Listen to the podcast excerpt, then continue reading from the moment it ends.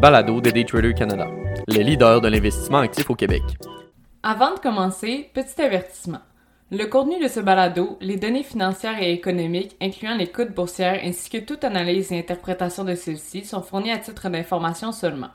En aucun cas, elles ne doivent être considérées comme étant une recommandation ou un conseil d'acheter, de vendre, de vendre à découvert ou poser tout autre acte envers toute valeur mobilière, tout instrument dérivé ou tout actif ou classe d'actifs quelconque. Bonne écoute! Des opportunités parties en fumée par Olivier Gélina, analyste financier, contributeur pour Daytrader Canada. Dans quelques semaines marquera le troisième anniversaire de la légalisation du cannabis au Canada. Cette promesse électorale du premier ministre Trudeau dans la course de 2015 est devenue rapidement médiatisée et controversée. La légalisation avait plusieurs objectifs dans sa mire. Un accès davantage contrôlé à cette drogue récréative, assurer la sécurité des utilisateurs en encadrant les producteurs et surtout enrayer le marché illicite qui avait su devenir prolifique et pseudo-expert dans l'art de l'offre et la demande, principe 101 de l'économie. Et en quoi cela me concerne, me demanderez-vous?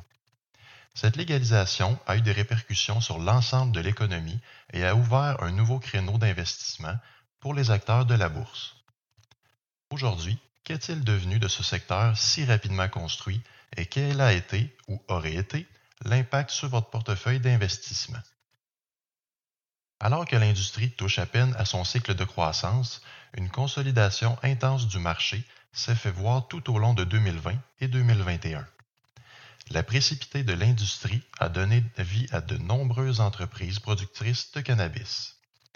Toutefois, celles-ci n'ont pas été créées égales et ont dû se tailler une place alors qu'elles faisaient face à des Goliaths de ce monde, tels que Canopy Growth sur le Toronto Stock Exchange sous le ticker WEED et Aurora Cannabis, encore sur le Toronto Stock Exchange sous le ticker ACB. Parmi ces transactions récentes, on recense Exo sur le Toronto Stock Exchange ticker EXO avec son acquisition de Redecan pour 925 millions et Zenebis Global pour 235 millions.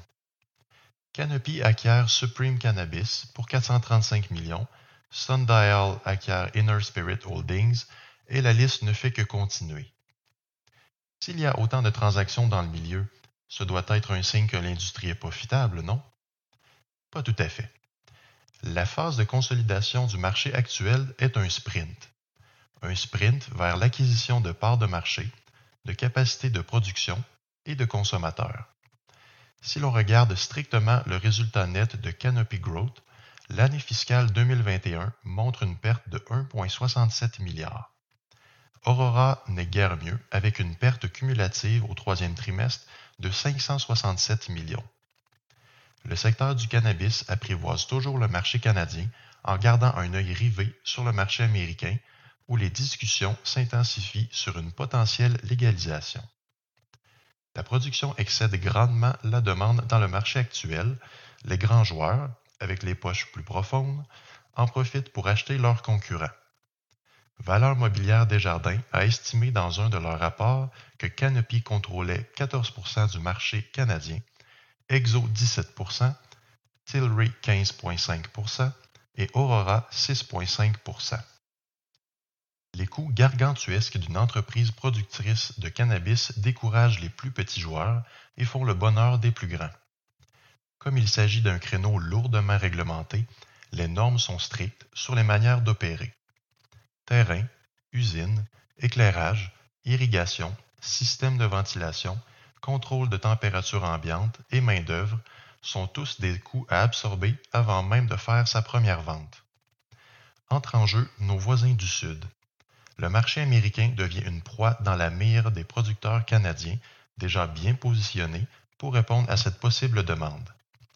Un rapport récent du New Frontier Data indique que les ventes potentielles surpasseraient les 50 milliards américains en Amérique du Nord d'ici 2025, un chiffre qui ne passe pas inaperçu.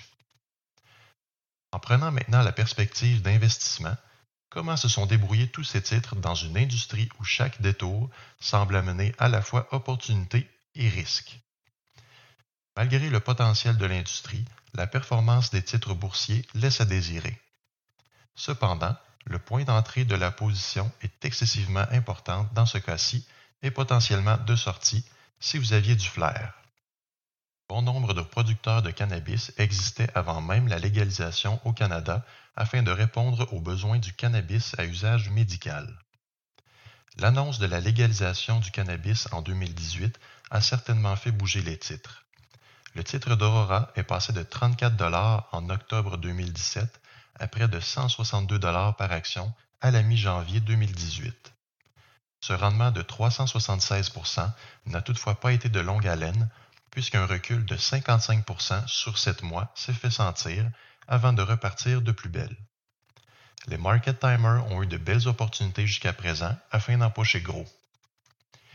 La période de 2018 à la mi-2019 a su plaire et capter l'attention de nombreuses institutions. Toutefois, le manque d'historique et de stabilité n'ont pas fait l'unanimité de tout un chacun. Les titres se transigent tous sous, leurs sommets historiques de fin 2018.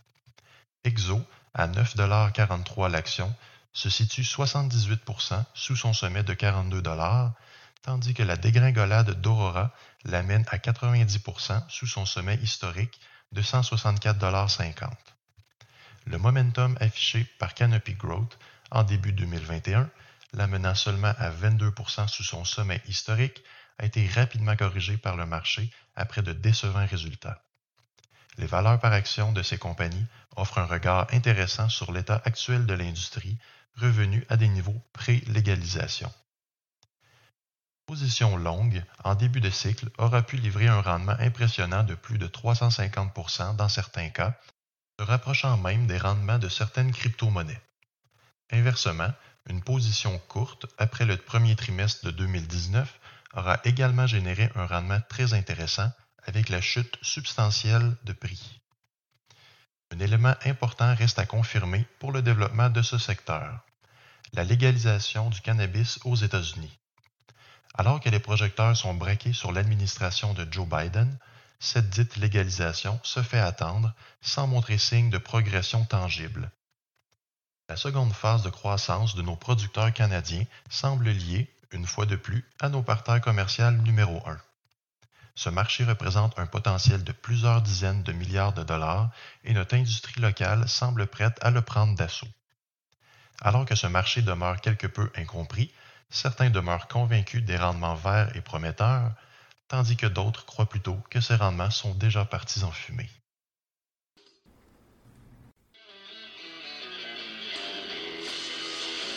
C'était le balado de Daytrader Canada. Pour plus d'informations sur nos programmes de formation et d'accompagnement, veuillez visiter daytradercanada.com.